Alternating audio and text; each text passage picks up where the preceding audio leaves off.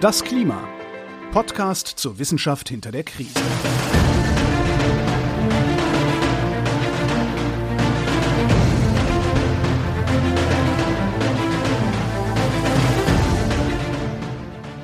Hier ist das Klima, der Podcast zur Wissenschaft hinter der Krise. Wir lesen den aktuellen Bericht des Weltklimarats und wir klären den aktuellen Stand der Klimaforschung jeden Montag mit Claudia Frick. Und Florian Freistetter. Hallo. Hallo. Wir haben fast äh, alles erreicht, was man in diesem Kapitel erreichen kann. Uns fehlen, glaube ich, noch drei oder vier Kapitel. Mhm. Und bevor wir uns dem Kapitel 14 widmen, Kapitel 14 von 17, glaube ich, ja, also haben wir schon ja. die, wir sind beim Countdown schon bei drei angelangt. Schauen wir noch mal kurz auf Kapitel 13 aus der letzten Folge. Mhm. Kapitel 13, das war das Kapitel, das sich mit Politik beschäftigt hat. Meine, alle Kapitel haben sich mit Politik beschäftigt, auf die eine oder andere Weise bis jetzt, aber ja, in Kapitel 13 stand die Politik im Zentrum. Und ja, wir haben halt geschaut, was bringen Klimagesetze zum Beispiel, wie ist das mit ja, CO2-Steuer, mit äh, den ganzen anderen politischen Mechanismen, die man tun kann, die man einsetzen kann, um das Klima zu schützen und die Anpassungsmaßnahmen zu verstärken? Und haben festgestellt, wie immer, dass man sehr, sehr viel machen kann, aber sehr wenig gemacht wird. Und mhm. jetzt schauen wir mal, wie gut die Welt ist, wenn es um internationale Zusammenarbeit geht, was, soweit ich mich erinnere, das Thema von Kapitel 14 ist. Genau. Wir reden heute ganz viel darüber, wie wir global gemeinsam miteinander zusammenarbeiten, also größtenteils global. Es geht auch so ein bisschen um kleinere Zusammenarbeiten, aber das ist so der, der Hauptfokus. Bevor ich da jetzt einsteige, tief in unsere mhm. Zusammenarbeiten, habe ich noch etwas gefunden in dem Bericht, das ich dir noch sagen wollte. Ja. Ich kann mich nämlich nicht mehr dran erinnern, ob du die schöne Abkürzung SLAP benutzt hast das äh, letzte Mal. Slap sind das, ich kenne das als diese komischen Einschüchterungsklagen, habe ich das mal in dem Kontext ja. gehört. Ist das auch der gleiche Kontext? Ist es das, genau, ist der gleiche Kontext, weil ich daran dachte, dass du beim letzten Mal erzählt hast, dass es solche Klagen gibt gegen, ähm, naja, gegen Klimaabkommen, die zu wenig tun, oder, mhm. ne? also in die Richtung. Und es gibt aber auch Slap, also in die andere Richtung, äh, um zu unterbinden, dass sich die Öffentlichkeit beteiligt an solchen Debatten und Aktivitäten wenn jetzt irgendwie die Ölfirma kommt und uns verklagt. Korrekt. Okay. Genau, weil wir da was Falsches sagen. Gegen Forschende oder gegen die Öffentlichkeit. Also, ne, also man versucht so proaktiv die Leute einfach schon mal naja, also wenn wir tatsächlich ein, jetzt ja. äh, hier wilde Behauptungen über, weiß ich nicht, BP und Shell aufstellen, die komplett aus der Luft gegriffen falsch sind, dann können sie uns ja auch zurecht verklagen. Aber ja, darum geht's ja bei Slap nicht, sondern da geht's nee, darum, darum per Klage einfach mal einschüchtern, auch wenn die Klage überhaupt keine Grundlage hat und genau. mit der Macht des eigenen Konzerns oder der eigenen Geld, Anwaltskanzlei hier jetzt äh, Leute quasi einzuschüchtern, die vielleicht nicht die gleichen Mittel haben und sich gar nicht darauf einlassen können, äh, diese Klage zum Ende zu führen, obwohl sie vermutlich äh, dann gewinnen würden. Genau, aber dafür braucht man erstmal ähm, äh, finanzielle und geistige Ressourcen, um das dann durchzustehen. Und so ist das so ein bisschen die Einschüchterung. Das war auch hier, also das wurde hier tatsächlich auch erwähnt, weil das geht, also ich finde sehr, der Fokus heute, das wirst du gleich merken, reden wir über die großen, globalen ähm, Zusammenarbeiten, aber so diese kleinen oder diese äh, nicht so organisierten oder nicht so regulierten, ähm, die werden dort auch ein bisschen erwähnt, aber mehr so am Rande. Und das war so ein Punkt, wo ich dachte, also über SLAP, äh, Strategic Lawsuits Against Public Participation, wollte ich dich ganz kurz informieren. Ich mochte die Abkürzung sehr. aber darüber reden wir quasi nicht, sondern wir reden eigentlich über ähm, the big ones, okay. also die großen. Also wir reden über das United Nations Framework ähm, Convention on Climate Change, also UNFCCC das Rahmenübereinkommen der Vereinten Nationen über die Klimaveränderungen und wir reden über das Kyoto-Protokoll und das Pariser Klimaabkommen. Das haben wir ja noch nicht bisher, ne? Ja, immer, immer mal wieder, aber im Detail äh, eigener Punkt war es noch nicht, soweit ich mich erinnern kann. Nee, ich glaube ich glaube auch nicht. Allerdings haben wir es schon, schon sehr, sehr oft behandelt und ähm, ich muss zugeben, also ich bin ja manchmal in verschiedenen Stimmungslagen, wenn ich diesen Klimabericht lese und ich war schon ähm, in dem in dem Moment, in dem ich dieses Kapitel jetzt gelesen habe in dieser Woche, äh, ein bisschen sehr zynisch drauf. Das, weißt du, das merke ich immer daran, wie meine Kommentare aussehen im Bericht. wenn ich das raushole, wenn ich mir die Sachen raushole, dann stehen da immer so Kommentare und nur mal, damit alle mal daran teilhaben können, meine kurzen Highlights aus meinen eigenen Kommentaren, die ich dann sofort vergesse. Ähm, ich habe da sowas stehen wie, äh, wie klein ist eigentlich messbar? Also der Effekt ist messbar. Und ich frage, wie klein? Und fühlig. Ja. Nebendran fühlig geschrieben, weil es ja zum Klimaabkommen, also Pariser Klimaabkommen, so unterschiedliche Einschätzungen darum gibt, ob es jetzt etwas bringt oder nicht. Und ich dachte so, fühle ich. so. Und genau mit diesem fühle ich möchte ich jetzt in dieses Kapitel reingehen, ja. denn da steckt so einiges drin, was ein bisschen mit unserem Verständnis von wie möchten wir global oder regional zusammenleben, zu tun hat. Und das ist ja irgendwie wirklich etwas, was auch viel mit, naja, einem Gemeinschaftsgefühl zu tun hat. Ne? Der Bericht steigt so ein, oder das Kapitel steigt da so ein mit, äh, mit dem Framing, also mit dem Einbetten dieses gesamten Komplexes Klimaabmilderung, ähm, in dem sagen, naja, das, das muss man eben framen. Also man muss es einbetten in einen größeren Kontext und bisher war es immer so, dass man das eingebettet hat. Warum machen wir das eigentlich? Wie funktioniert das, wenn wir gemeinsam miteinander zusammenarbeiten, um dieses globale Problem zu lösen, ähm, dass man das in dieses Global Commons Problem eingebettet hat. Ne? Also mhm. diese globalen öffentlichen Güter. Kennst du das MyLab-Video dazu? Ich kenne viele MyLab-Videos, aber ich weiß jetzt gerade nicht, ob ich das kenne, was du meinst. Ich, ver ich verlinke das auf jeden Fall. Ähm, also wir können das definitiv verlinken. Das ist wirklich ein sehr, sehr gutes Video. Das dreht sich tatsächlich explizit um die globalen öffentlichen Güter und um die Tragödie dahinter. Also weißt du, wie wenn wir auf einem Festival sind und feiern und danach fahren wir nach Hause und das Festivalgelände sieht aus wie Sau. Ja. So, jetzt ist der Planet und unser Klima ein bisschen was anderes als das, aber nur mal so als Vergleich. Und das ist das, was passiert. Also die Tragödie des Gemeinguts ist, dass wir als Einzelpersonen, die meistens in dieser Menge anonym sind oder als einzelne Parteien oder einzelne Grüppchen, ne, man hat ja auf dem Festivalgelände auch eher Grüppchen, ähm, ja immer kurzzeitig einen schönen Benefit davon haben, wenn wir sagen, ach, wir lassen den Müll mal liegen, dann sind wir schneller zu Hause. Genau so funktioniert diese Tragödie des Gemeinguts. Wir haben einen kurzzeitigen Benefit äh, und diese Spielregel, dass wir kurzzeitig einen Benefit haben, führt dazu, dass das Spiel zum Scheitern verurteilt ist ja. und das Festivalgelände Mystik aussieht ja. am Ende. Wenn es allen gehört, dann fühlt sich niemand verantwortlich. Ja, genau, so kann man das auch sagen. Und so gibt, da gibt's halt sehr viel Forschung dazu. Da wird tatsächlich viel ähm, dran geforscht, wie das funktioniert. Ne? Also warum ist das, also warum das so ist, weiß man, aber warum ist das so, unter welchen Bedingungen, unter welchen Spielregeln? Mhm. Und wie kann man die Spielregeln ändern? Also zum Beispiel sagen, okay, die kurzfristige egoistische Entscheidung führt jetzt erstmal nicht zu etwas Besserem. Wie muss man die ändern, damit diese Tragödien nicht nicht eintritt. Also jeder beim Festival kriegt einen Quadratmeter zugewiesen und ist verantwortlich dafür. Ich weiß nicht, ob das funktioniert. Hat man nicht so einen eigenen, nee, Fläche zugewiesen, aber. Wohl in Deutschland würden alle sofort irgendwie so zwei da drumherum bauen und Gartenzwerge aufstellen, wahrscheinlich. Oh, oh, oh, oh Gott, auf dem Festivalgelände einen Gartenzwerg aufstellen. Oh Gott, das ist so, na gut. Aber man kann es vielleicht tatsächlich so ein bisschen so sagen, also solange ein Kurzstreckenflug immer noch billiger ist als Bahnfahren oder ne, dann ähm, ja, wird sich einfach die umweltfreundliche Variante erstmal nicht durchsetzen, weil man hat ja erstmal selber einen kurzzeitigen Benefit davon, weil man hat vielleicht gerade kein Geld. Ja. So, und dann muss man in den Flieger steigen, so. Oder man sagt, ich möchte halt Geld sparen, deswegen steigt man eher in den Flieger. Das kombiniert mit der Anonymität, mhm. also gerade bei großen Klimaabkommen oder so, also wir sind ja hier global, man weiß man ja gar nicht, was die einzelnen Firmen machen. Das macht eben so ein bisschen diese, diese Tragödie so groß. Und genau so hat man bisher immer dieses Klimaproblem eingerahmt ja, und, und die, den gemeinsamen Aufwand, den wir betreiben, um den Klimawandel abzuschwächen. Und jetzt versucht man das so ein bisschen zu reframen. Also man bleibt natürlich, also dieser Ansatz ist immer noch ein bisschen da. Es gibt immer noch diesen, ja, wie nennt man das jetzt, wirtschaftlichen Ansatz, ne, so Kosten, Nutzen, globale Gemeinschaftsgüter bleibt, bleibt noch da, ist ein Framing. Mhm. Aber es gibt noch weitere. Und ähm, wollte ich mal so ganz kurz drauf gucken. Ich meine, wir müssen es natürlich wirklich jetzt global betrachten. Also ich habe jetzt eben gesagt mit dem Zugfahren und dem Kurzstreckenflug, das ist ja jetzt sehr individuell und persönlich. Aber es ist ja mehr so ein, also global gesehen auf globale Abkommen ist es ja mehr so ein, ja, also wieso sollte ich jetzt eigentlich mein Auto stehen hm. lassen, wenn in den USA alle mit dem Diesel fahren? Ja. So. Oder warum sollen wir was machen, wenn in China alle nichts machen, angeblich?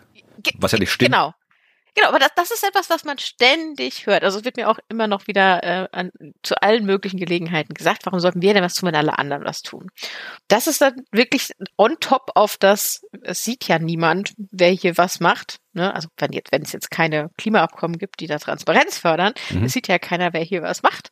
Und äh, am Ende habe ich einen Benefit davon, wenn ich jetzt erstmal nichts mache und mich zurücklehne, denn ich kann ja davon Nutznießerin sein, dass andere Länder schon etwas machen. Mhm. Aber für die, die Vorteile, die man selber produziert durch die eigenen Klimaschutzbemühungen, die aber außerhalb der eigenen Landesgrenzen fallen, ich, diese, diese nationale Denke ist immer sehr interessant. Die, also davon habe ich ja nichts. Ja. Also davon profitieren ja die anderen. Die sind noch so Ausländer, die anderen. Oh, oh Gott. Ja, also die, mit denen habe ich nichts zu tun und dann ist diese, diese Denke ist dann auch noch mit drin. Also es kommt dann alles so zusammen und dieses wirtschaftliche Framing ist aber immer noch da, weil man eben da diese Ansätze machen muss, okay, wie verändern wir jetzt die, die Spielregeln? Ja, weil wenn wir es nicht tun, dann verfolgen vielleicht so einige Länder natürlich äh, Ziele ne, und, mhm. und Klimaziele und sagen, okay, die machen wir, aber sie könnten noch ehrgeizigere Ziele oder sie würden noch ehrgeizigere Ziele verfolgen, wenn sie tatsächlich in einem Kooperationsabkommen wären. Ne? Also wenn sie da drin sind und sie wissen, okay, wir machen das hier alle gemeinsam. Und das ist ja der Ansatz, der hinter unseren ganzen internationalen Klimaabkommen steckt. Wir machen das hier gemeinsam. Wir zeigen uns, was wir für, was wir tun und machen das transparent und können dann gemeinsam fortschreiten. Und das ist so dieses globale Gemeingut Framing, in dem wir drin sind. Mhm. Es ist halt tatsächlich ein bisschen so diese, wie, wie heißt das auf Englisch? Ähm, wo ist der Begriff? Äh, free? Free Ride. Genau, also das Trittbrettfahren äh, wird immer trotzdem weiter angeführt. Also das kriegst du nicht raus, wie wir es gerade hatten. Es wird trotzdem immer wieder gesagt, ja, aber die anderen.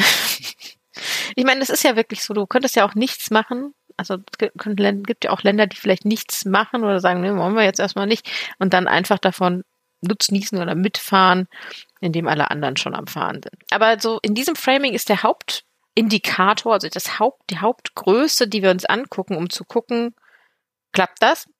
Mhm. Was wir global tun, funktioniert das? Ist die Hauptgröße die Menge an Treibhausgasemissionen. Ja. Harte, messbare Größe, sinkt die?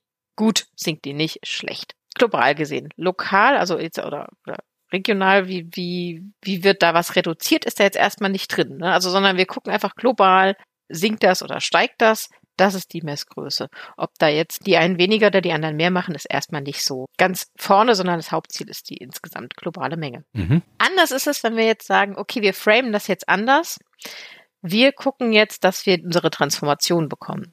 Darüber haben wir ja auch schon viel geredet. Und dann ändert sich auch so ein bisschen das, wo man eigentlich hinguckt, weil eine Transformation, da guckst du jetzt nicht auf die Endwerte. Also das ist zwar klar, natürlich am Ende äh, sind die globalen Emissionslevel ähm, irgendwie da, mhm. aber sie sind eben nur das Ergebnis eines Transformationsprozesses und man erkennt an, dass ein Transformationsprozess am Anfang anders aussieht als am Ende. Also es ist kein linearer Prozess, den man einmal startet und der läuft gerade und äh, hat immer einen klaren Anstieg oder einen klaren Absinken in Treibhausgasemissionen, sondern der verläuft ja mal schneller, mal langsamer und auch Dinge, die vielleicht keinen direkten kurzzeitigen Effekt auf Treibhausgase haben, haben transformatives Potenzial. Ne? Also die, die stimulieren etwas und der Prozess ist in vollen Gange, aber kurzfristig sieht man ihn noch nicht. Trotzdem kann man anerkennen, dass da etwas passiert mhm, und ja. dass das für später was Schnelleres bedeutet.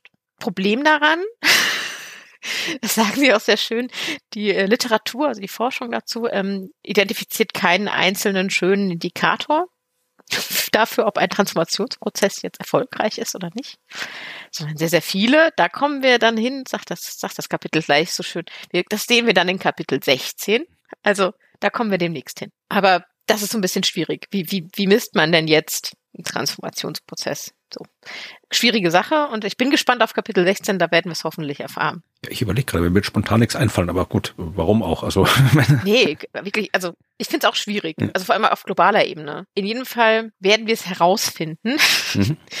Das nächste Framing, das noch da ist, äh, ist so ein bisschen psychologisch oder politisch. Darüber hast du ja jetzt schon viel geredet. Da geht es auch ein bisschen natürlich wieder um Trittbrettfahrer und die Anreize für einzelne Länder, die Eindämmung zu machen. Also sehr politische, politisch gedachte Anreize. Mhm. Ne? Und da geht es aber auch ein bisschen darum, dass es tatsächlich so ist, dass es offenbar die Verteilungskonflikte innerhalb eines Landes, also wenn man jetzt so auf Deutschland guckt und wer, welcher Sektor bekommt denn jetzt wie viel Energie, wer muss denn jetzt hier wie viel machen, wer sollte denn Emissionen reduzieren, wer kann denn angeblich gar nicht. Ne?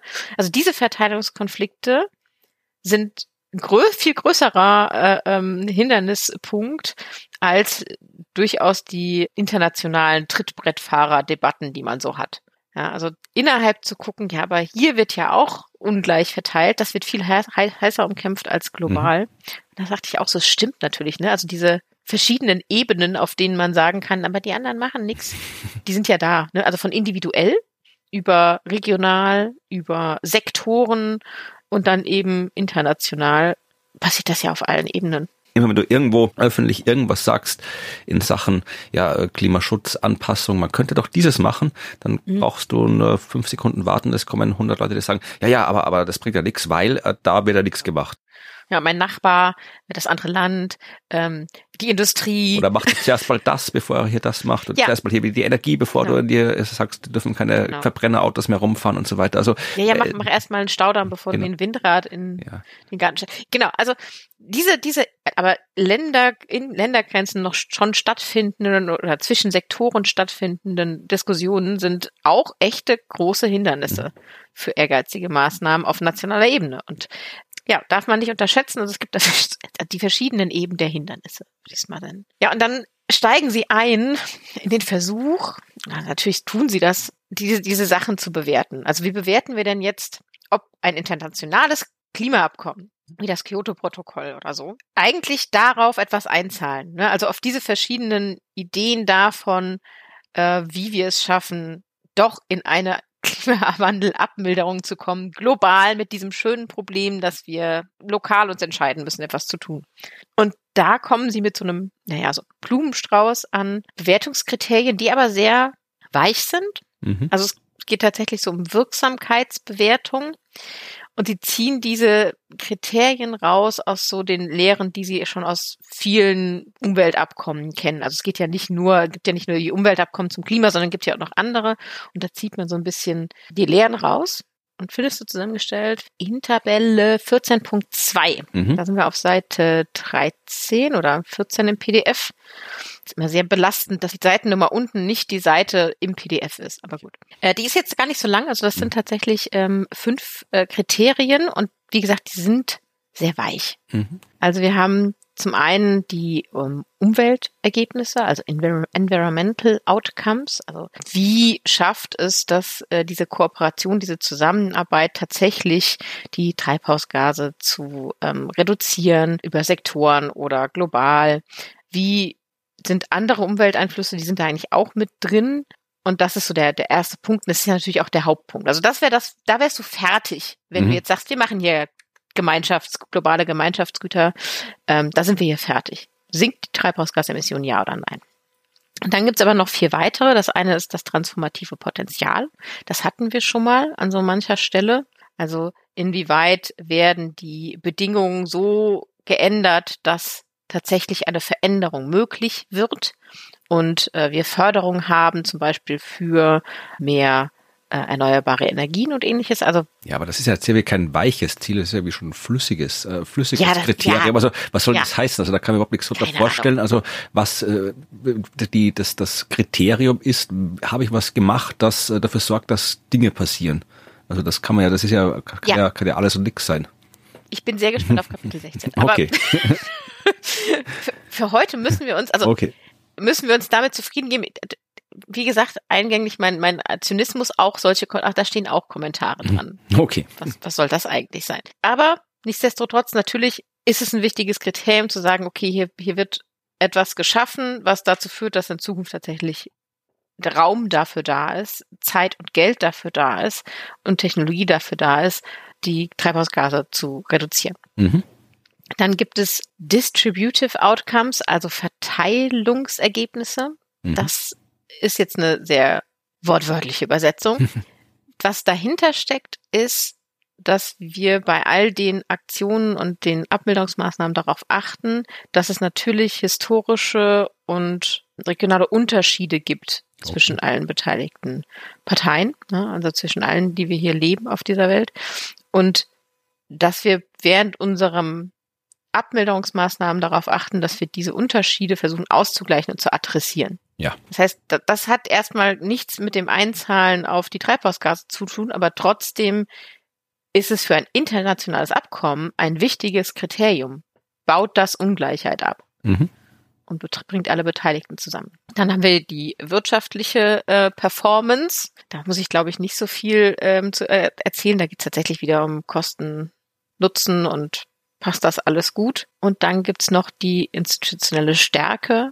Also wie schaffen wir tatsächlich in diesem globalen Abkommen, in dieser globalen Kooperation gemeinsam etwas zu schaffen, ja, und ein Gemeinschaftsgefühl zu bekommen. Zentralisiert oder auch dezentralisiert, je nachdem, wie wir da, wie wir das organisieren. Und diese fünf Kriterien, ne, also Umwelt, Transformation, Verteilung, Wirtschaft und institutionelle Stärke, die kann man anlegen an unsere globalen Abkommen. Und das tun sie sehr qualitativ. Ich wollte gerade hm? sagen, also das, das, wenn man es kann, also ich wüsste jetzt nicht, was ich mit diesen eher vagen Beschreibungen anfangen sollte. Absolut. Das bleibt auch sehr qualitativ. Also wenn ich weiß, was qualitativ in dem Kontext bedeutet, das ist beschreibend. So, also da sind keine Zahlen, da sind keine Werte, die man irgendwo einträgt und guckt, ja, das passt, sondern es wird beschrieben, was sind denn hier äh, Effekte, die passiert sind. Weil mhm. von all denen, die wir uns gerade angeguckt haben, das Einzige, was du wirklich messen kannst in Zahlen im Moment, ist, sind die Umweltergebnisse, sind die Treibhausgasemissionen. Ja. Deswegen reden wir da ja auch schon seit, wie lange? über genau diese Zahl, über die Gigatonnen CO2 pro Jahr. Und ähm, nichtsdestotrotz ist es eigentlich auch wichtig, sich die anderen anzugucken, auch wenn wir da jetzt keine harten Kriterien haben. Also ich bin mhm. immer ein Fan davon, Dinge auch qualitativ zu beschreiben und Beispiele zu geben, kann aber auch sehr unbefriedigend sein. Und an dem Punkt war ich auch eher so im Bereich, okay, das ist irgendwie ein bisschen unbefriedigend. Aber gut. Jetzt kommen wir zu dem Teil, der bei mir auf Englisch noch steht, weil ich keine Zeit hatte, ihn zu übersetzen. Mal gucken, wie gut das klappt. Über dass die, wie, welche, welche Artikel kommt vor UNFCCC? Ui, das UN. Also das Rahmenübereinkommen der Vereinten Nationen? Also The United Nations Framework? Ist das ja das Rahmenübereinkommen? Wir haben jetzt ein ja. Rahmenübereinkommen, ist es ist ein das Übereinkommen. Okay, also das UNFCCC, mhm. also das Ding mit der schönen kurzen Abkürzung. Gibt's ja seit äh, 1992. Das hatten wir schon an einigen Stellen. Das ist so das Rahmenübereinkommen, aus dem dann eben das Kyoto-Protokoll 97 und das Pariser Klimaabkommen 2015 entstanden ist. Und das Besondere daran ist, und das hab, musste ich mir jetzt auch noch mal ins Gedächtnis rufen, weil man ist mit diesen ganzen Zusammenarbeiten und Kooperationen ja, man, man kennt die, ne, alles, was so diskutiert wird öffentlich, aber dass es tatsächlich so ist, dass am Pariser Klimaabkommen und im Kyoto-Protokoll nur jene äh, Player teilnehmen können, die tatsächlich auch diesem Rahmenübereinkommen zugestimmt haben ne, und da Mitglied quasi sind, dass die auch beim Kyoto-Protokoll und bei den Pariser Klimaabkommen dabei sein können dürfen Mhm. Weiß nicht, welches Verb da am besten passt, aber die sind da dabei, müssen nicht, können. Ich fand das jetzt äh, ganz interessant, weil ich jetzt erst nochmal überlegen musste, wer ist jetzt eigentlich bei was dabei? Wer ist wo ausgetreten? Mhm. Und äh, sind die Überschneidungen groß? Aber ich glaube, da sind die Überschneidungen schon, schon sehr, sehr groß. Also es gibt natürlich Einzelne, die bei einem dabei sind, beim anderen nicht, aber insgesamt waren die Überschneidungen doch sehr, sehr groß. Wichtig ist anzumerken, dass sowohl Kyoto als auch das Pariser Abkommen, ich kürze das jetzt immer so ab, ich sage immer Kyoto und Paris, damit alle wissen, ich mhm. meine das Kyoto-Protokoll und das Pariser Klimaabkommen, dass die sich sehr unterscheiden, ne? also grundsätzlich ja sehr unterscheiden, das hatten wir auch schon, ähm, aber dass sie natürlich zusammenhängen. So, die kommen ja aus demselben heraus und sie haben prinzipiell erstmal dieselbe Idee dahinter, Klimawandelabmilderung. Die sind aber wirklich also da steht da auch fundamentally different approaches, mit denen man da so rangegangen ist. Während man jetzt so sagt, also beim Kyoto-Protokoll ist es ja eher so, dass man sehr, ja, man hat gemeinsam ausgehandelt, was will man denn, ne? Wie sollen die Treibhausgase denn aussehen? So und so sollen mhm. die aussehen. Das hat man so am Tisch verhandelt und dann hat man gesagt, so, so ist das und das sind unsere Ziele. Und das Pariser Klimaabkommen ist ja auf diese NDCs geprägt, die Nationally Determined Contributions. Ja. Und da setzt man darauf und nicht auf ein gemeinsam ausgehandeltes Ziel mit festen Werten, sondern die national festgelegten Ziele und dann wirft man die zusammen. So, und das ist ja schon ein sehr, sehr unterschiedlicher Ansatz. Das eine ist top-down, nennt man das. Ne? Also es wird von oben festgegeben, ausgehandelt, fupp, und das zählt jetzt hier für alle oder man legt es für alle fest. Und das andere ist mehr so bottom-up, also kommt von unten. Man setzt darauf, dass im Kleinen etwas passiert und dort Abkommen getroffen werden und dass sich das dann ins Größere überträgt. Kurzer Einschub, nur damit man ein bisschen was über die internationale Politik äh, noch ein paar Zusammenhänge herstellen kann. Also alle die, die diesen, äh, dieses, diese, das Rahmenübereinkommen der Vereinten Nationen über Klimaänderungen, wie es auf Deutsch heißt. Mhm. Also alle Länder, Parteien, die das unterschrieben haben, ähm, das sind die sogenannten ja, Parteien, Parties. Und wenn die sich treffen, um was zu besprechen, dann ist das eine Conference of the Parties. Und das sind die Klimakonferenzen, die COPs, die jedes Jahr stattfinden. Also die Klimakonferenzen sind die Konferenzen der Vertragspartner, die, die äh, das Rahmenübereinkommen unterschrieben haben. Mhm. Ja, dass man nochmal weiß, wie das alles zusammenhängt. Also ganz ehrlich, ich, das Ding ist, ich habe das alles schon mal gelesen. Ne? Das ist alles was, was man mal gelesen oder gehört hat. Aber man vergisst das einfach ja, genau. wieder alles. Genau, und wenn dann auf so einer Konferenz, wie zum Beispiel in, auf der dritten ja. Konferenz in Kyoto, COP3, die hat in Kyoto stattgefunden, und wenn dort nochmal extra was beschlossen wird, dann gibt's halt, da kommen so Protokolle oder Verträge raus, wie das Kyoto-Protokoll oder der Pariser Klimavertrag. Also jetzt. Dann gibt man dem Ding einen Namen. Genau. Okay. Ja, ja, so, so ein bisschen wie man schreibt immer ein Protokoll, wenn man sich irgendwie mit so einer Arbeitsgruppe trifft und ähm, jedes 17. Mal fällt ein Paper bei raus. Genau, so ungefähr. Ein akademisches Äquivalent, falls das für die AkademikerInnen, die gerade zuhören. Das ähm, kann man sich so vorstellen. Okay. Ja, aber dieser, dieser Bottom-up oder Top-down-Ansatz, diese unterschiedlichen Ansätze, wollen wir es von oben diktieren oder festlegen oder wollen wir gucken, was von unten kommt und das dann sich ausbreiten lassen? Das sind so die Unterschiede, die man jetzt mit dem Kyoto-Protokoll und dem Pariser Klimaabkommen verbindet. Und dieser Ansatz vom, von unten, also den Button-up-Ansatz, den kann man natürlich jetzt national sehen, ne? also den NDCs mit den nationalen Zielen und Beiträgen. Man kann die natürlich aber auch noch weicher sehen. Also diese mhm. Climate Clubs, also diese Klimaclubs, die, die sich irgendwie so definieren, dass sie weniger Mitglieder haben als äh, das UNFCC. Was jetzt, also ich finde find sehr schön, die haben weniger Mitglieder als das UNFCC. Okay, gut, die haben ja auch, sind ja auch ein paar. Ich glaube, im UNFCC, ich habe mal geguckt, ich wollte mal rausfinden, ob der wer nicht ja. Mitglied ist. Und ich glaube, so, was ich auf die Stelle gefunden habe, es gibt ein paar Länder, die nicht Mitglied sind, weil das Länder sind, wo es internationale Streitigkeiten gibt, äh, ob es ein Land ist, also zum Beispiel äh, Taiwan ah, und so weiter, ja. wo dann die einen sagen, die erkennen das nicht an. Oder dieses äh, äh, Sahara, glaube ich, oder Westsahara, weiß ich, wie es offiziell mhm. heißt. Also die sind da grau auf der entsprechenden Karte. Und ich glaube, das einzige Land, äh, das tatsächlich äh, offiziell nur Beobachter ist und kein Mitglied, ist der Vatikan. 197 Länder sind, also 197 Länder haben das unterschrieben. Also da, da ja. kann nicht mehr viel fehlen.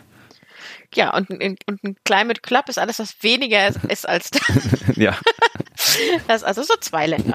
ähm, es kann aber auch natürlich noch was ein bisschen kleineres sein, durchaus. Ne? Also, aber wenn man das sagt, so drei, vier Länder zum Beispiel, die sich zusammengetan haben, oder in der EU, die tun sich zusammen und ähm, kooperieren gemeinsam, um sich um Themen rund um den Klimawandel zusammenzusetzen und da etwas zu erreichen. Kann auch Anpassung sein. Es müssen Länder sein, da können wir auch einen Klimaclub gründen. Also ich bin mir tatsächlich nicht ganz so sicher, weil an manchen Stellen klingt es für mich tatsächlich auch so, als könnten das zum Beispiel äh, lokale Kooperationen zwischen verschiedenen Städten und ähnliches sein.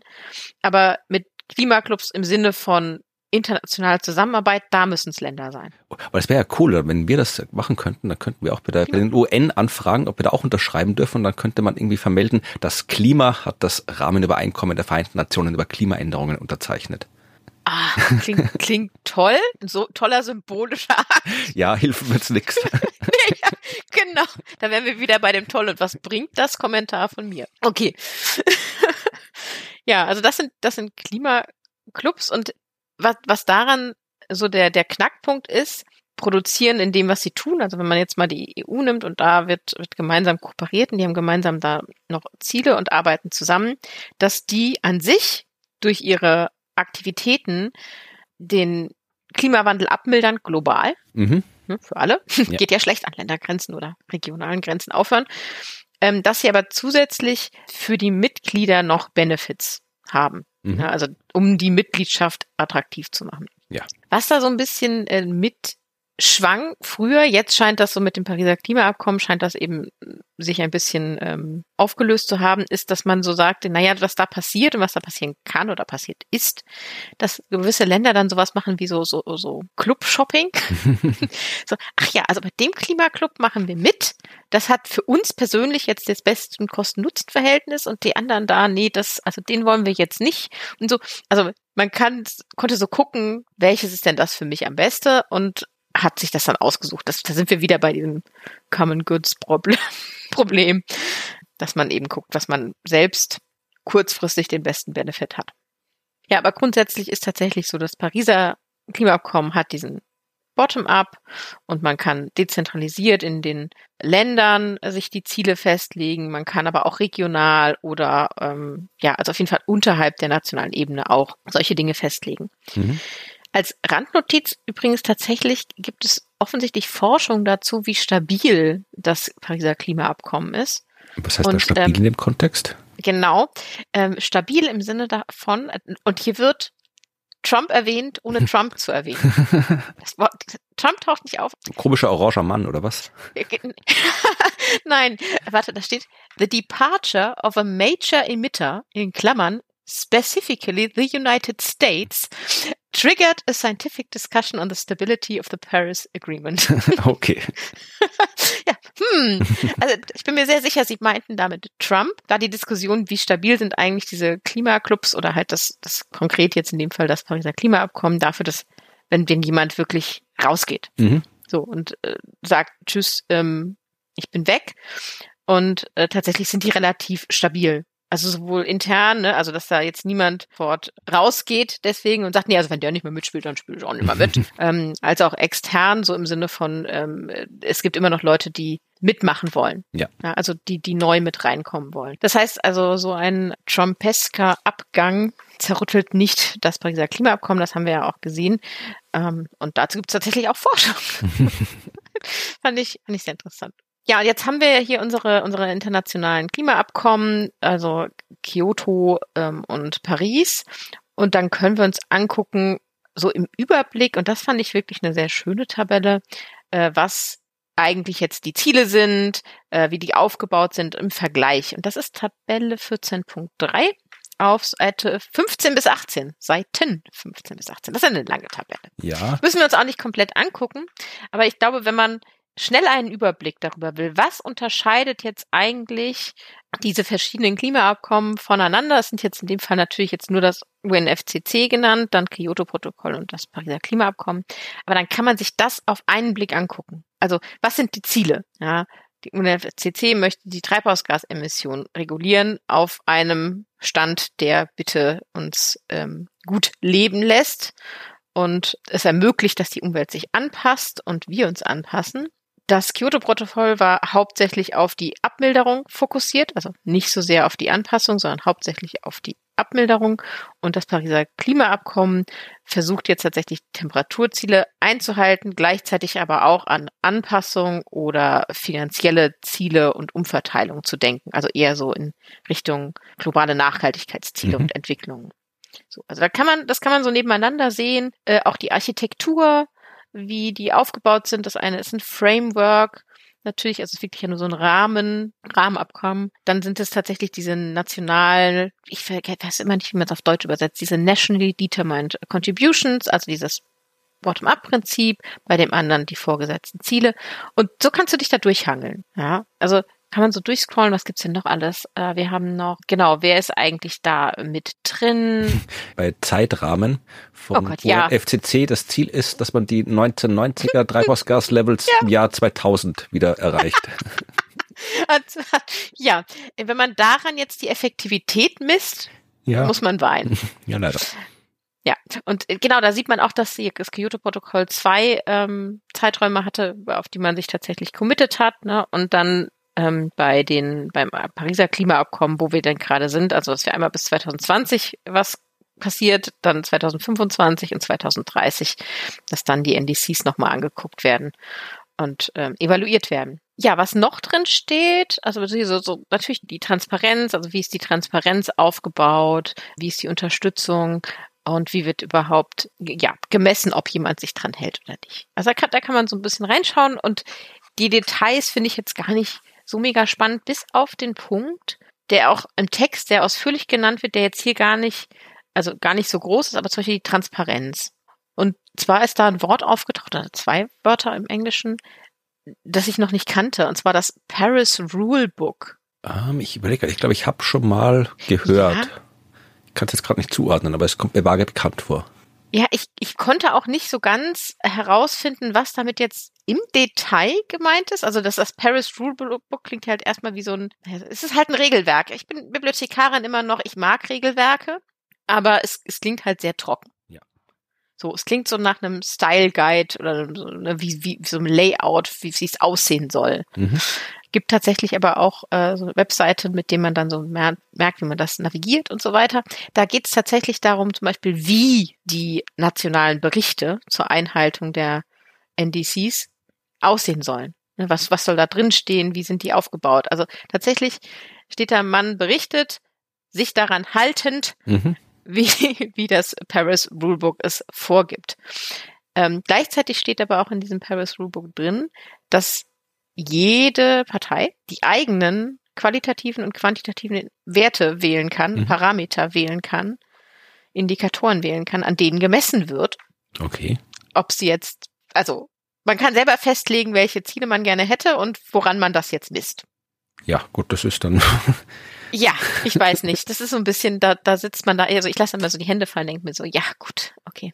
Es ist natürlich eine Konsequenz daraus, dass man einen Bottom-up-Ansatz hat, ne? also die Leute, Länder selber mhm. festlegen lässt, was sind die Ziele und äh, woran messen wir die. Allerdings frage ich mich, ne, kann man nicht doch zumindest das Messen irgendwie vereinheitlichen? Können vermutlich, aber. Könnte man, hat man aber nicht. Also da steht drin, die dürfen sich selber festlegen und gucken dann, wie, an welchen Größen sie das tatsächlich festhalten und, und darlegen, dass sie es geschafft haben.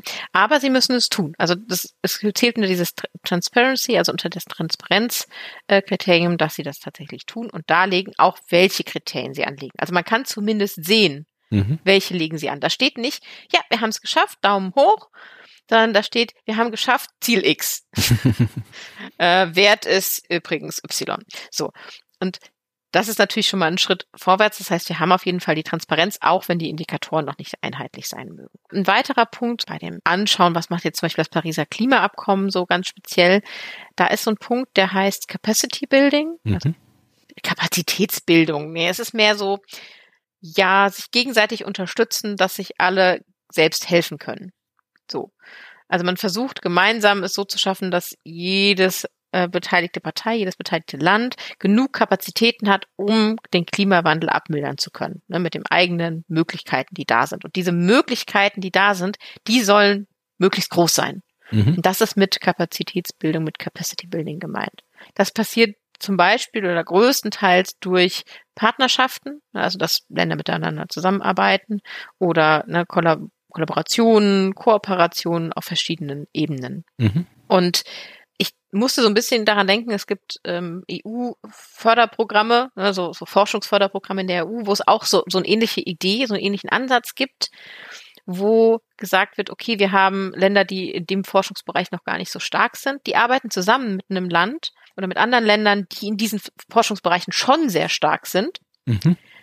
Und die kooperieren gemeinsam und die Führungsrolle, die Haupt Führung dieses gesamten Forschungsprojekts liegt dann bei dem Land, das da noch nicht so viel Forschung hat und da noch nicht so forschungsstark ist und sagt, wir übernehmen hier die Verantwortung, weil wir haben noch einen ganz anderen Blick darauf und dadurch wird dort mehr Möglichkeit geschaffen. Mhm. Dort passiert dann der meiste Ent Entwicklung quasi. Okay. Ich fand nämlich ganz ehrlich, an dem Teil im IPC-Bericht musste ich so ein bisschen mein Gesicht verziehen, weil es geht dann tatsächlich eben auch darum, dass man hier so ähm, Capacity Building in Entwicklungsländern macht. Mhm.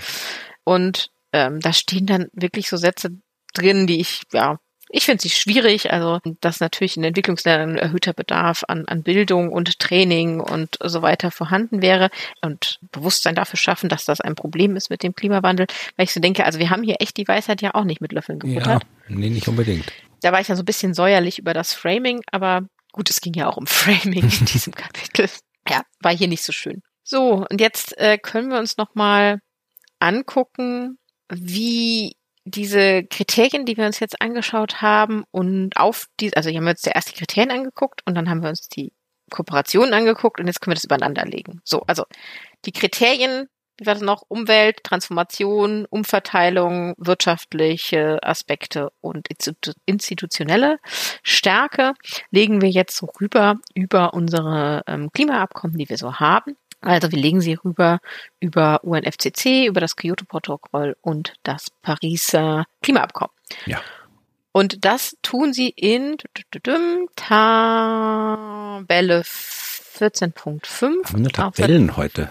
Super viele Tabellen. Ich, also die müssen wir auch nicht unbedingt zeigen, weil ich finde sie wie die Kriterien deutlich weniger informativ als gedacht. Aber zum dran festhalten, ist sie ganz gut, weil dann hat man nochmal so diese, diese Vorstellung, was ich meine mit Links übereinander. Also mhm. Tabelle 14.5, Seite 95 bis 96.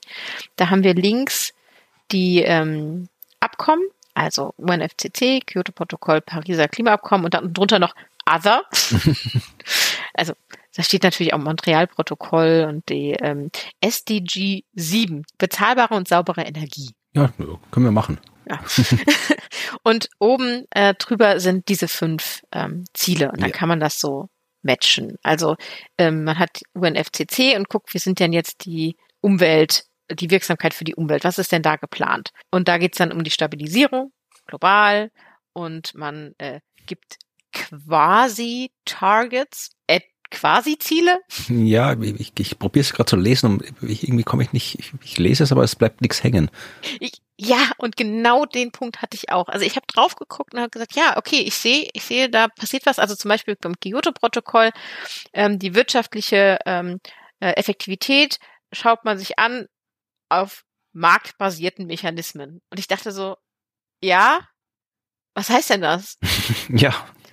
So, und an, wir, wir kommen in diesem Kapitel nicht darüber hinweg, über den Punkt, was heißt denn das? Was genau ist, steckt dahinter? Ich will, ich will wissen, was dahinter steckt. Und da kommen wir nicht hin. Und ich hoffe sehr, dass wir da in Kapitel 16 ein bisschen näher hinkommen, weil hier bleibe ich so ein bisschen zurückgesteckt beim, aber vielleicht wird es ein bisschen klarer, wenn man jetzt, also ein bisschen klarer wird wenn ich jetzt das Pariser Klimaabkommen angucke und dort auch auf die wirtschaftliche Effektivität schaue. Und dort steht, naja, es ist freiwillige Kooperation, ja. die stattfinden. So, also in dem einen wird tatsächlich über Marktmechanismen äh, versucht, da zu schauen, was, wie wir das beeinflussen können. Und bei dem Pariser Klimaabkommen ist das alles freiwillig. Ja, also hier hat man so diese, diese verschiedenen Punkte. Also hier sieht man natürlich nochmal bei der, bei den Umwelteffektivität, sieht man beim Kyoto-Protokoll nochmal diese bindenden Ziele für die industrialisierten äh, Länder, die ganz viel Industrie schon haben, die dann tatsächlich sich ganz klar an diese bestimmten Zahlen halten müssen, während das beim Pariser Klimaabkommen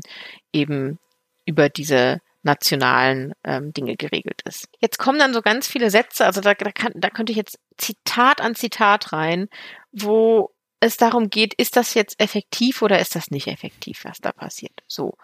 Und ich will diese Sachen gar nicht aneinander rein. Also ich, ich, ich möchte das, das eigentlich nicht tun. Aber vielleicht mal so ganz kurz zu sagen, also da steht dann sowas wie, die meisten Studien äh, kommen zu dem Ergebnis, dass das äh, Kyoto-Protokoll tatsächlich Emissionen reduziert hat.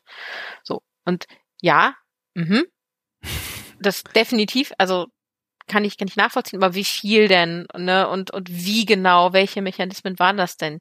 Und ja, und dann, dann kommen aber diese, kommen diese qualitativen, ne, also diese beschreibenden Anteile rein. Die sagen natürlich, ja, das Kyoto-Protokoll hat es zum Beispiel geschafft, ähm, dass mehr Patente entstanden sind, die sich auf erneuerbare Energien beziehen. Da kann man wenigstens noch vielleicht eine Zahl nennen, tun sie nicht. Man könnte theoretisch, denke ich, eine Zahl nennen, um mir zu zeigen, dass das tatsächlich auch passiert ist. Ist aber nicht der Fall, dass wenn man die zeigt und äh, dann eben dann, dann, dass es tatsächlich auch positive ähm, Einfluss hatte auf die äh, Kosten, die erneuerbare Energien ja verursachen, dass die eben gesunken sind. So, also das schreibt man so ein bisschen diesem Kyoto-Protokoll zu. Beim Pariser Klimaabkommen steht dann Uh, um, okay, das ist, ja. Assessments of the Paris Agreement on paper are necessarily speculative hm. and limited by the lack of credible counterfactuals. Na, wunderbar. Ja, das ist mein Satz. Ja. Also die Bewertung der Pariser Klimaabkommen auf dem Papier, also tatsächlich auf dem Papier, wo man es aufschreibt, hm. ist notwendigerweise spekulativ. Ja.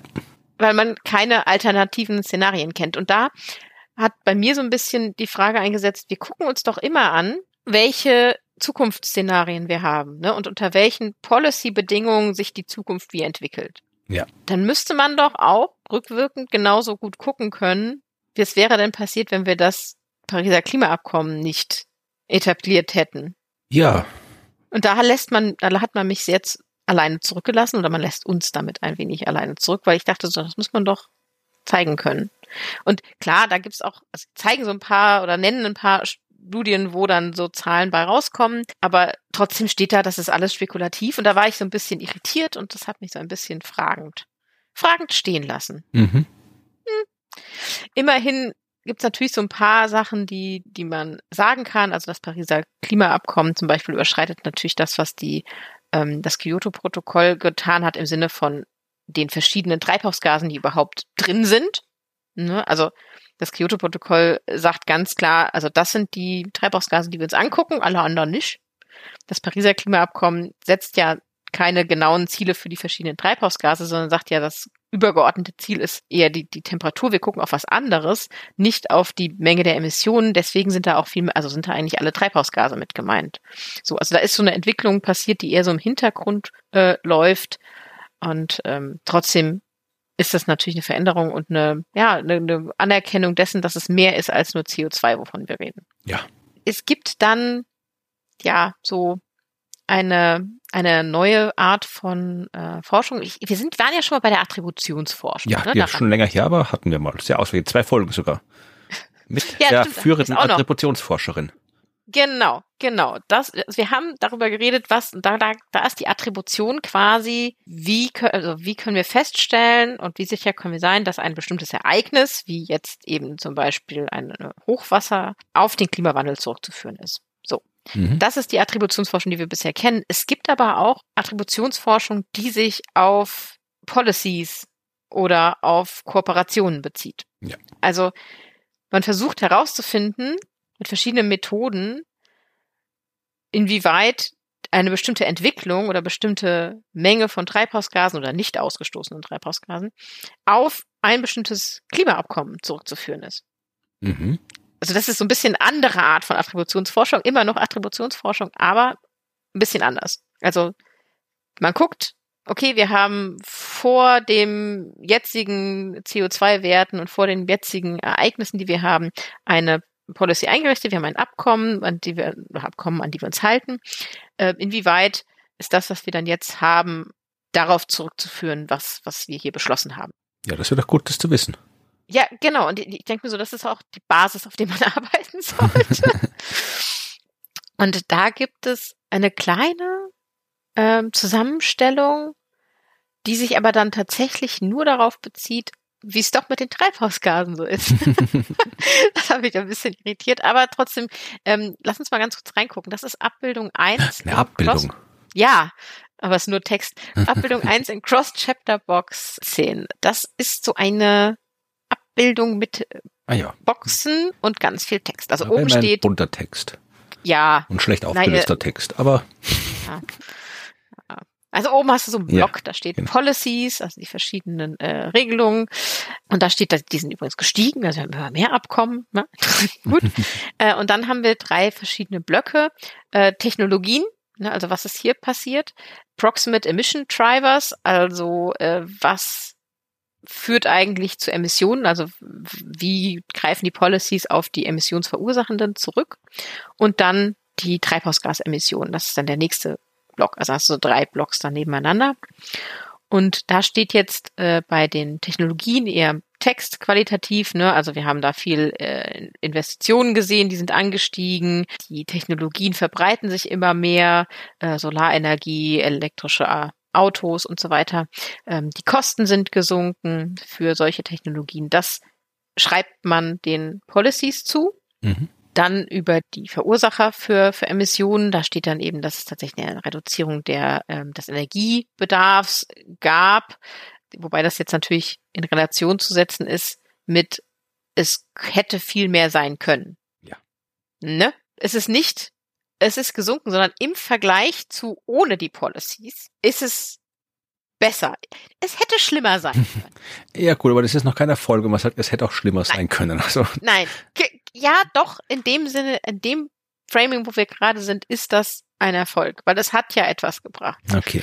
Also es hat es hat etwas gebracht, also es ist äh, nicht mehr so viel äh, kohlenstoffintensive Industrie. Ähm, es ist immer noch welche da, aber es ist nicht mehr so viel. Es ist, wird immer noch abgeholzt, aber es wird nicht mehr so viel abgeholzt. Und im Sinne der Attributionsforschung auf Policies ist das der Punkt, um den es um den es geht. Und das kannst du auch bei den Treibhausgasemissionen sehen. Da haben sie jetzt so, wie viele sind das? Fünf Studien aufgelistet, äh, wo man sehen kann, wie viel CO2-Emissionen vermieden worden sind. Mhm durch diese vorhandenen Policies im Vergleich dazu, wenn es keine gegeben hätte. Und das schwankt jetzt doch arg. Ne? Also so zwischen, ich glaube, das niedrigsten 1,3 Gigatonnen ähm, CO2-Äquivalent pro Jahr bis hin zu 5,9 ja, vermieden das, werden. So, das ist so der Rahmen, in dem man spricht. Aber es sind immer nur vermiedene CO2-Emissionen. Ja, es ist nicht eine Reduktion. Aber man kann es da sehen und so also diese Studien, die du da siehst, das sind solche Policy Attribution ähm, Studien, die sich damit beschäftigen, zu gucken, okay, wie viel hat das jetzt tatsächlich gebracht? Und ich hätte davon jetzt tatsächlich sehr gerne sehr viel mehr gesehen. Ja, das hat mich jetzt interessiert, wenn man sagen kann, wir ja. haben ja Kyoto zum Beispiel, gibt schon lange, äh, dass man ja, da sieht, was, was, was ja. ja. Nee. Aber hat man anscheinend nicht.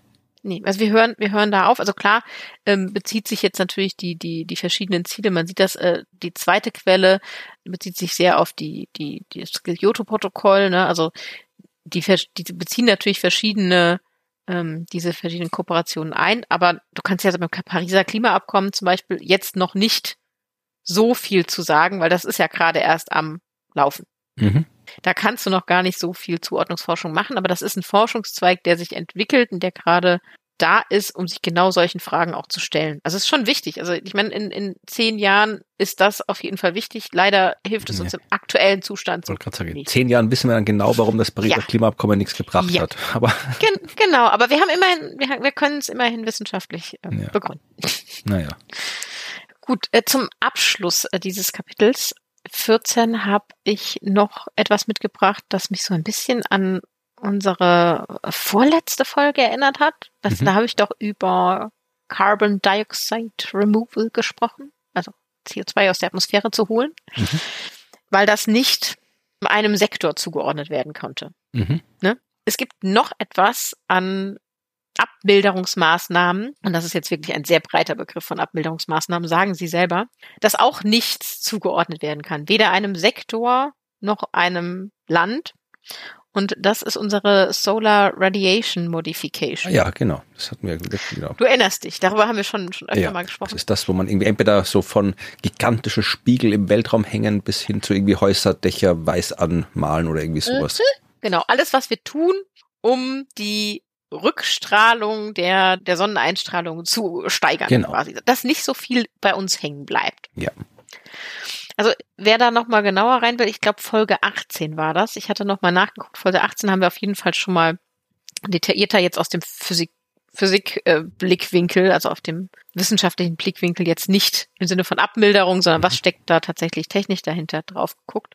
So, und das heißt, wir, wir gucken nicht, es interessiert uns an dem Punkt nicht, ja, die Emissionen zu reduzieren. Und das ist schon genau das Problem. Disclaimer. Es geht nicht darum, die Emissionen zu reduzieren. Das ist keine langfristige Lösung. Mhm. Es verändert nichts daran, dass wir immer noch CO2 in die Luft pusten. Es maskiert nur den Effekt. Ja. Das heißt, das hört auf, wenn wir damit aufhören. Ja, mhm. Der maskierende Effekt in der Regel bei fast all diesen Methoden, wenn wir das weglassen, dann steigt es rapide wieder an mit dem Klimawandel.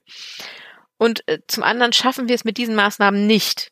Steht da ganz klar, wir schaffen es nicht auf einen vorindustriellen ja. Stand von von unserer Temperatur. Ja, und mit allem dran ist, dass man immer das Problem hat, was passiert, wenn man aufhört, das äh, zu machen, ja. was man gemacht hat. Da gibt es so einen Rebound-Effekt, der noch schlimmer ist als vorher. Also das ist irgendwie, da gibt sehr, sehr viel Zeug. Mhm. Ja, absolut. Also die müssen sich das natürlich anschauen und sie schauen das das hier an der Stelle natürlich an, weil das etwas ist, was eben international gedacht werden muss. Ne, also wenn du anfängst, und das ist ja so ein eins der typischen ähm, ähm, Beispiele dafür, ähm, in die Stratosphäre irgendwelche Aerosole, irgendwelche kleinen Partikel reinzupacken, weil das einen kühlenden Effekt hat, mhm. dann tust du das global. Ja. ja, so. Und da müssen Sie sich das natürlich angucken, weil das ist ein Baustein, der muss in internationalen Kooperationen und Verträgen berücksichtigt werden. Mhm, ja, also klar. das kannst du nicht lokal ähm, festlegen. Also kannst du schon, das ist dann ein bisschen problematisch. Da gibt es tatsächlich etwas, warte, wo haben wir das denn? Hier. Es ist tatsächlich etwas, was Sie sich auch angucken. Und es gibt äh, spieltheoretische Modelle und ähm, Experimente, die durchgeführt werden, um zu gucken, was diese so Solar Radiation Modification unter verschiedenen nationalen Gesichtspunkten bedeutet. Und tatsächlich gibt es Theorien, die dann besagen, okay, wenn jetzt eine Person oder ein ja, sehr mächtiger Player, das kann jetzt ein Land sein, ja. hm, eine ganz starke Befürwortung ist und sagt, also Solar Radiation Modification eine super Sache, ja. dann könnten die jetzt tatsächlich Aerosole da oben in die Stratosphäre reinbringen und alles abkühlen auf ein Level, der vielleicht für sie angenehm ist, aber für den Rest der ja. Welt nicht so ganz. Ja. So, und das ist tatsächlich, das, das steht da drin. Also das, das kann passieren. Und ähm, das ist natürlich etwas, deswegen musst du das in internationalen Kooperationen mit adressieren. Du musst sagen, okay, wir einigen uns darauf, wie wir das machen, wenn wir es machen. Mhm. Ja, nicht, dass sich da tatsächlich noch, ja, dass das unseren Frieden gefährdet. Verschiedene Länder haben da wahrscheinlich eben verschiedene Präferenzen und da das etwas ist, was global passiert, müssen wir darüber reden. Ich meine, das ist ja dasselbe mit dem CO2. Auch das pustest du ja raus ja. und es ist mit, es betrifft alle. Und da kann man sich angucken, ähm, was sie da jetzt zu sagen. Ne? Also natürlich die, die verschiedenen Methoden beschreiben sie hier nochmal. Es gab ja nicht nur das Stratosphären äh, äh mit Aerosol äh, vollpumpen, sondern es gab ja noch irgendwelche, äh, die das Wolken äh, aufhellen über dem Ozean. Ja, genau, ja hier unsere hellen Dächer und so weiter. Ne? All, all diese Sachen gab's. Die kann man sich natürlich nochmal in Ruhe angucken, wenn man möchte. Da, da gäbe es noch eine Tabelle zu. noch eine. Nein, gucken wir uns jetzt aber nicht an. Aber da gibt's eine Tabelle, da steht dann tatsächlich drin, was, äh, was sind diese verschiedenen äh, Methoden, wie sehen die aus. Falls man das jetzt noch wie nicht mehr auf dem Schirm hat vom letzten Mal, wo wir drüber gesprochen haben, kann man da reingucken. Ich fand es tatsächlich nur wichtig, dass man, dass wir das hier nochmal an der Stelle erwähnen, weil es wird Teil von solchen Abkommen und Gesprächen sein, ne, also von solchen äh, Konferenzen, weil wir darüber reden müssen. Es hat aber nicht das Potenzial und nicht die Größe und ist nicht das Hauptthema, über das wir reden sollten. Ja, es ist ein wichtiger Aspekt, es ist aber kein Heilmittel. Ja. So und äh, das wird einfach auftauchen. Wir werden das, äh, wir werden das ähm, auf jeden Fall lesen und hören, wenn es um diese Abkommen geht. Aber es ist nicht so, wie das manchmal Leute gerne behaupten, genauso wie der mit CO2 aus der Atmosphäre rauszuholen, dass das das Einzige ist, worauf wir uns jetzt fokussieren sollten. Nee, das nee. wird uns nicht helfen. Und die diskutieren das dann auch nochmal am Ende, dass sie sagen, es gibt da bestimmte äh, ethische Diskussionen. Da werden hier philosophische Paper zitiert. Ich war ganz, ganz fasziniert. Äh, das ist, wie man tatsächlich darüber redet, über solche äh, Methoden wie das Impfen der Stratosphäre. Vielleicht auch nochmal ein Literaturtipp. Wir haben ja eh schon öfter mal das Buch äh, Das Ministerium für die Zukunft von Kim Stanley mm. Robinson empfohlen. Das fängt im Wesentlichen genau so an. Also da geht es auch um eine gigantische Hitzewelle in Indien, bei der Millionen Menschen sterben, was Indien dann zu Recht so ähm, fertig macht, dass die sagen, okay, wir einfach gesagt, wir scheißen jetzt auf den Rest der Welt, wir machen jetzt was und die machen dann wirklich so ein im Alleingang ein absurdes, enormes äh, so äh, ja, Atmosphärenveränderungsszenario, also bringen da mit gewaltigem Aufwand äh, Aerosole in der Luft aus, damit sie das ein bisschen abkühlt, weil sie sagen, wir, wenn der, wenn der Rest der Welt mhm. nichts tut, tun wir halt was. Und das, da wird dann auch ein bisschen beschrieben, was das äh, für internationale Konflikte dann hervorruft. Ja, also, ja, und genau. das ist nicht so dramatisch unwahrscheinlich, wenn man sich anschaut, auch da haben wir, glaube ich, schon drüber gesprochen. Es gibt ja durchaus äh, Länder, wo Menschen an der Macht sind, die zu Alleingängen neigen. Siehe den mhm. äh, Herrn Trump, den du vorhin angesprochen hast. Und irgendwann kann es ja durchaus mal auch nicht nur wir gehen raus aus allem Klimaschutz äh, sein, sondern es kann ja auch durchaus sein, dass es mal in äh, ins andere äh, extrem umschlägt, dass die sagen jetzt äh, populistisch, ich kann mehr Stimmen gewinnen, wenn ich jetzt irgendwie so eine Klimaschutzaktion ja. eine Pseudo-Klimaschutzaktion durchziehe und dann ja, dann dann schicke ich halt alle meine Flugzeugträger und Kampfflugzeuge los und lasse die hier die Atmosphäre äh, verändern, damit ich irgendwie sagen kann, ich mache was, der Rest der Welt macht nichts. Also das macht sind alles Dinge, auch da gibt's ja. äh, wissenschaftliche Literatur zu dem Thema. Also auch das, es ist nicht komplett aus der Luft gegriffen, nee. dass solche Alleingänge stattfinden.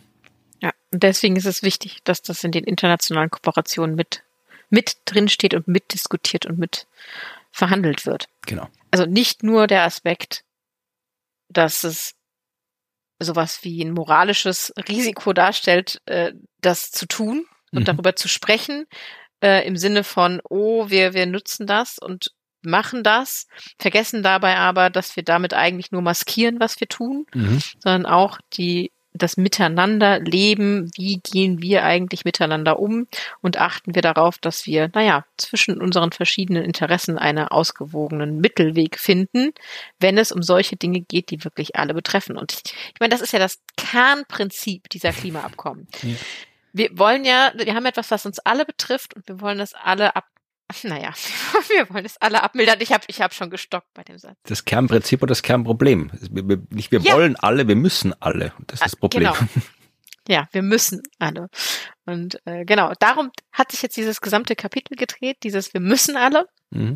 Aber wir haben das schöne Problem, dass, äh, naja, wenn man es halt nicht muss und andere machen doch viel weniger, ja, und wie wir das adressieren, das hat uns jetzt hoffentlich dieses Kapitel ein bisschen näher gebracht. Wie gesagt, ich habe mich ein bisschen unbefriedigt zurückgelassen. Ich hoffe, dass wir in Kapitel 16 noch ein bisschen mehr auf die Indikatoren eingehen und gucken, was genau dahinter steckt ähm, zwischen diesen einzelnen sehr weichen Kriterien, die wir heute hatten. Ja, na gucken wir mal. Es ist zumindest interessant, äh, weil das Thema internationale Zusammenarbeit ja wirklich so zentral ist. Also dass da, mhm. ich, ich gedacht, das kommt ein bisschen öfter oder länger vor, äh, als es nur in diesem einen Kapitel. Aber ja, vielleicht mhm. weiß man auch noch nicht so viel drüber. Das kann ja sein. Also es kann ja nur das vorkommen, wo man ausreichend Forschung hat, um was sagen zu können. Vielleicht weiß man da auch einfach noch nichts, um mehrere längere Kapitel zu füllen damit. Das Kapitel hat schon noch mehr, aber es bleibt halt alles so weich. So, ne? Also es ist, es ist alles sehr weich und ich, vielleicht ist das aber auch meine falsche Erwartungshaltung, mit der ich daran gehe, oder unsere falsche Erwartungshaltung, an die wir daran gehen. Ja, wir können auf jeden Fall festhalten, dass wir jetzt gegen Ende des Berichts zu den Bereichen vorstoßen, ja, wo wir wirklich maximal von unserer eigenen Expertise entfernt sind. ja, absolut. Und das setzt sich dann auch im nächsten Kapitel fort. Also äh, das nächste Kapitel in der nächsten Folge, das wird sich mit äh, Finanzen beschäftigen.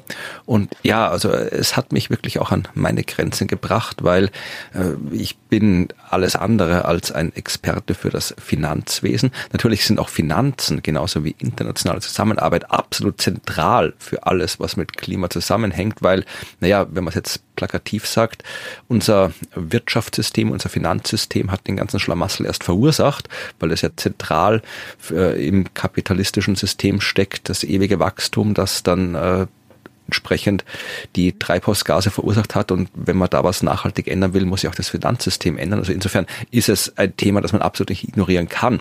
Aber ja, äh, Gegensatz zu naturwissenschaftlichen Themen, wo ich zumindest noch die Sprache beherrsche und dann vielleicht ja. die Informationen irgendwie mir nachschauen muss, äh, beherrsche ich bei dem Thema ja auch zum Teil die Sprache nicht mal so wirklich, die Fachsprache. Aber äh, ich habe mein Bestes getan, um mich da durchzukämpfen durch das Finanzkapitel. Und was das Resultat ist, das können wir uns in der nächsten Folge anschauen und anhören vor allem. Schauen können wir es nicht, weil es ein Podcast ist, wo es nichts zu sehen gibt. Aber wir können uns anhören. Und vermutlich wird es auch hier Feedback geben, weil wir sagen ja immer, wer uns noch was sagen will, was wir falsch gesagt haben oder noch nicht gesagt haben oder nicht gesagt haben, soll uns Feedback geben und dadurch, dass wir uns von unserer Expertise langsam entfernen, kommt es natürlich öfter vor. Zum Beispiel habe ich ja im Kapitel über Industrie gesagt, äh, dass ich keine wirkliche Ahnung habe, wie Stahlherstellung funktioniert. Und das haben uns netterweise diverse Kommentatoren und Kommentatorinnen auch erklärt. Also äh, ich weiß jetzt nicht, ob ich das jetzt hier nochmal vorlesen muss, wie Stahlherstellung funktioniert. Das war jetzt wenig das Zentrale, aber äh, vielen Dank für alle, die uns erklärt haben, wie das funktioniert. Ich habe mich zum Beispiel auch wieder daran erinnert, an etwas, was ich in der Schule gelernt habe, wo Österreich stolz drauf ist, das Linz-Donawitz-Verfahren, das in Österreich erfunden wurde, dass dieses klassische Stahlherstellungsverfahren ist, wo man da in diesen großen Hochöfen den Sauerstoff reinbringt und so weiter. Also dieses Hauptverfahren, das ist im Wesentlichen dieses in Österreich erfundene Verfahren zur Stahlherstellung. Also äh, es haben uns viele viele Hörerinnen und Hörer Informationen übers Industriekapitel geschickt. Vielleicht äh, haben wir auch Leute, die sich mit internationalen Beziehungen auskennen und uns hier noch entsprechende Kommentare zukommen lassen wollen. Wenn ihr das machen wollt, dann tut das unter podcast.dasklima.fm oder tut das auch unter das Klima.fm der Homepage, wo auch die Shownotes zu finden sind, die weiterführenden Links, die Abbildungen, da könnt ihr das auch tun. Es gibt auch die Möglichkeit, Kommentare auf den diversen Bewertungsplattformen abzugeben. Äh, passiert selten, ab und zu passiert's letztens ist es passiert, ich glaube bei Apple Podcasts hat jemand äh, eine Bewertung abgegeben, zu der ich noch ein paar Sätze sagen möchte, falls die Person zuhört. Die Person hat nämlich dem Podcast ich glaube, sie hat nur eine Folge gehört von diesem Podcast bis jetzt, hat mhm. gesagt, das ist eh interessant, aber es ist unklar, was Claudia hier zu suchen hat und macht, weil ging nicht gegen dich persönlich, sondern ich glaube, das war einfach äh, jemand, der das Konzept nicht verstanden hat. Äh, das Konzept dieses ah. Podcasts besteht daraus, dass wir abwechselnd Kapitel lesen. Und wenn es ein Kapitel ist, das Claudia gelesen hat, dann redet Claudia sehr viel in der Folge und ich wenig. Und wenn es ein Kapitel ist, das ich gelesen habe, rede ich viel und Claudia wenig. Das liegt im Konzept des Podcasts begründet. Ach so, ja, okay, das sagen wir natürlich nicht am Anfang jeder Folge. Ja. gut, dann, oh, sehr verwirrend. Oder, oder war es so eine Folge, wo ich da so still, still sitze und immer nur sage, aha, ist ja interessant, was du erzählst. Oh Gott. Ja, aber das habe ich bei meinen anderen Podcasts auch öfter, dass sich Leute beschweren, dass irgendwie Ruth nichts sagt. Und, aber da haben wir auch das Konzept, einer erzählt, der andere äh, sagt was dazu und das wechselt ab. Also, der, falls die Person zuhört, äh, Claudia hat sehr wohl was zu sagen, aber in der Folge war offensichtlich gerade eine Folge, wo ich das Kapitel ausgearbeitet habe. Wir wechseln uns ab. Ja, oh, also. schön. Nein, das ist aber ein schöner Ko Nee, ist total verständlich, dass man das natürlich denkt, ne, wenn, wenn man hm. da. Ähm, ja, obwohl wir eigentlich sagen, wir machen, also implizit sagen wir es ja schon. Also wir sagen ja schon, dass in der letzten Folge habe ich davon erzählt und jetzt erzählst du davon, in der nächsten Folge erzähle ich davon. Also eigentlich. Ja, ein bisschen, ja, man kann es raushören, aber ja, ich, okay. Okay, ja, schön. Ja, also könnt uns da auch Kommentare abgeben. Ich schaue die nicht regelmäßig nach. Ab und zu kriege ich Nachrichten, dass solche Kommentare bei, bei Podcast-Plattformen abgegeben mhm. wurden. Also das irgendwann erreicht sonst, wenn ihr wollt, dass uns ein Kommentar sicher erreicht, dann nehmt die E-Mail-Version podcast.dasklima.fm und nutzt die Podcast-Plattformen, um einfach nur ein paar ja, Sterne, Likes, was auch immer man tun kann, abzugeben, damit die Algorithmen sich freuen und uns häufiger anzeigen. Oder erzählt einfach anderen von diesem Podcast oder hört ihn euch einfach an, nämlich in der nächsten Folge, wenn ihr hören könnt, was ich zum Thema Klimafinanzierung zu sagen habe. es wird lustig. Uh. Es wird, naja, lustig wird's nicht. Es wird eher hart für mich, aber ich probiere es nicht so hart für die Hörerschaft zu machen. Und was äh, es übers Klima in die Finanzen zu sagen gibt, hört ihr dann wie immer in einer Woche. Und bis dahin verabschieden wir uns und sagen Tschüss. Tschüss.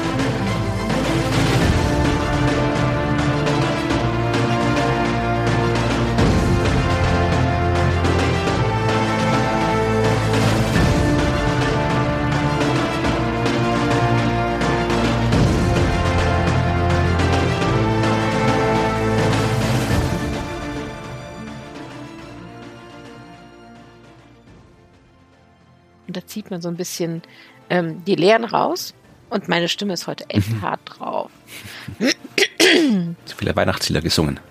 Mm. Möglich wär's. nee, ich habe gestern eine, fünf Stimmen, äh, fünf Stimmen, fünf Spinnen in Grounded getötet. Ach. Das waren meine ersten getöteten großen Spinnen und die war sehr erfolgreich und ich bin sehr stolz auf mich. Und dafür habe ich vielleicht ein bisschen geschrien. Okay, ich überlege, ob ich nachfragen soll, um was es geht, aber lieber nicht. das ist so ein Computerspiel. Da ist mal so ein kleiner Mensch, weißt du, wie, wie die, diese geschrumpften Kinder im Garten. Ach so. Dann begegnet man Spinnen und die habe ich bisher noch nicht geschafft, die großen zu töten. Aber gestern und ich war sehr stolz. Gut, wir hatten fest, Claudia hat sich gefreut, dass sie Tiere umgebracht hat und deswegen ist sie jetzt heiser. Im Spiel!